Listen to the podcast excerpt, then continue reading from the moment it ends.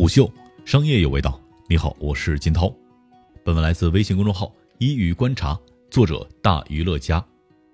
屋漏偏逢连夜雨，就在上周，刚刚被印度政府明令禁止在国内使用之后，字节跳动旗下的国际短视频应用 TikTok 可能又将遭遇其国际化道路上的重击。七月七号，路透社援引美国国务卿蓬佩奥在 Fox News 上面的采访称，美国正在考虑禁止部分的中国社交网络应用在其国内使用，其中就包括了如今风头正劲的 TikTok。也是在同一天，TikTok 官方表示，在香港通过了一项新的国家安全法之后，它将停止在香港提供其社交视频应用程序，因为该法律授予中国政府更大的权利。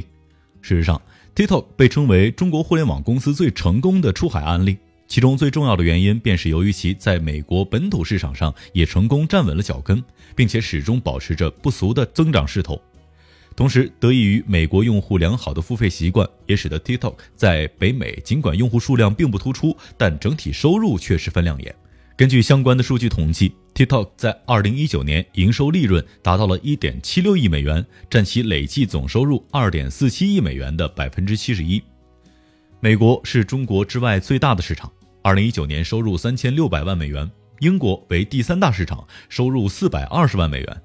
若美国如印度一样正式禁止 TikTok，张一鸣的全球化必然面临梦碎。美国监管机构去年开始便加大了对于 TikTok 的监管力度，美国海军、空军以及运输安全管理局已经禁止该应用在政府设备当中使用。此前，由儿童和消费者团体组成的联盟也多次指控 TikTok 侵犯青少年用户隐私权益。最终，TikTok 通过缴纳罚款息事宁人。作为一款社交类应用，TikTok 也越来越多地卷入到了美国政治和社会运动当中，而这让其越发受到了美国政府的注意。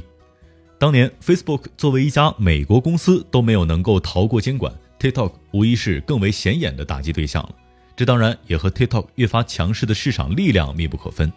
根据今年五月底发布的一份调查数据显示，字节跳动旗下两款最重要的短视频产品抖音和 TikTok，在今年第一季度在全球范围内的下载量已经达到了三点一五亿次。四月份，抖音和 TikTok 在苹果 App Store 和谷歌 Play Store 所获得的用户付费收入就已经超过了七千八百万美元，较去年同期增长了十倍。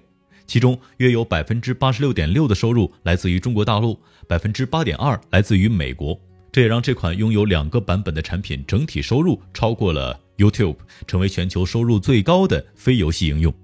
这种风头一时无两的好日子并未持续太久。六月二十九号，印度政府发表声明，宣布禁止国内使用中国五十九种互联网应用程序。声明指，这些应用程序对印度主权和领土完整、国家安全、公共秩序造成损害。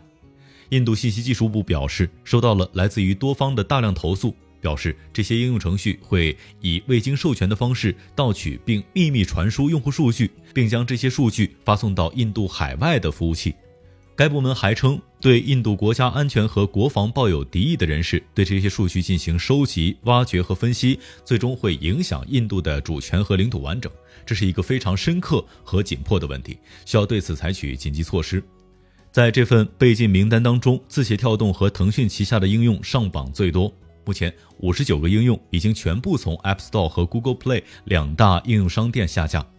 而印度原本是字节跳动出海最重要的市场之一。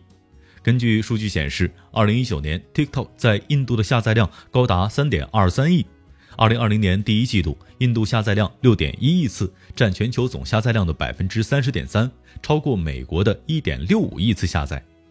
根据财新网的说法，受印度政府此次明令禁止的影响，字节跳动损失将超过六十亿美金。这一金额极有可能超过其所有产品被禁公司损失的总和。TikTok 自2017年与字节跳动收购音乐短视频应用 Musical.ly 合并之后，在海外市场几乎是顺风顺水。进入今年第一季度，这款来自于中国的短视频应用已经成为了全球下载量最多的应用之一。而这已经不是 TikTok 第一次在印度遭遇下架危机了。2019年2月，TikTok 便被印度监管部门要求下架。理由是其导致该国未成年人在该应用花费了太多时间，并且受到不良影响。四月，印度法院解除了对于 TikTok 的禁令，批准该应用重新上架。根据预计，此次下架让 TikTok 错失一千五百万新用户。同年七月，印度政府再次向 TikTok 发难，其向 TikTok 提出了二十四个问题清单，包括平台如何收集用户数据并提高安全使用意识等问题。随后，字节跳动在印度进行了一系列动作，平息风波。二零一九年四月，字节跳动宣布未来三年将在印度市场投资十亿美元。当年七月，TikTok 在印度建立数据中心，用于在当地存储印度用户数据。事实上，字节跳动一直在尝试将其国内市场与国际市场分离。除了中国用户无法直接使用 TikTok，甚至在内部技术团队上，张一鸣也试图建立起防火墙。根据品玩上个月的报道，字节跳动正在逐步收紧中国员工访问海外产品和服务的数据权限。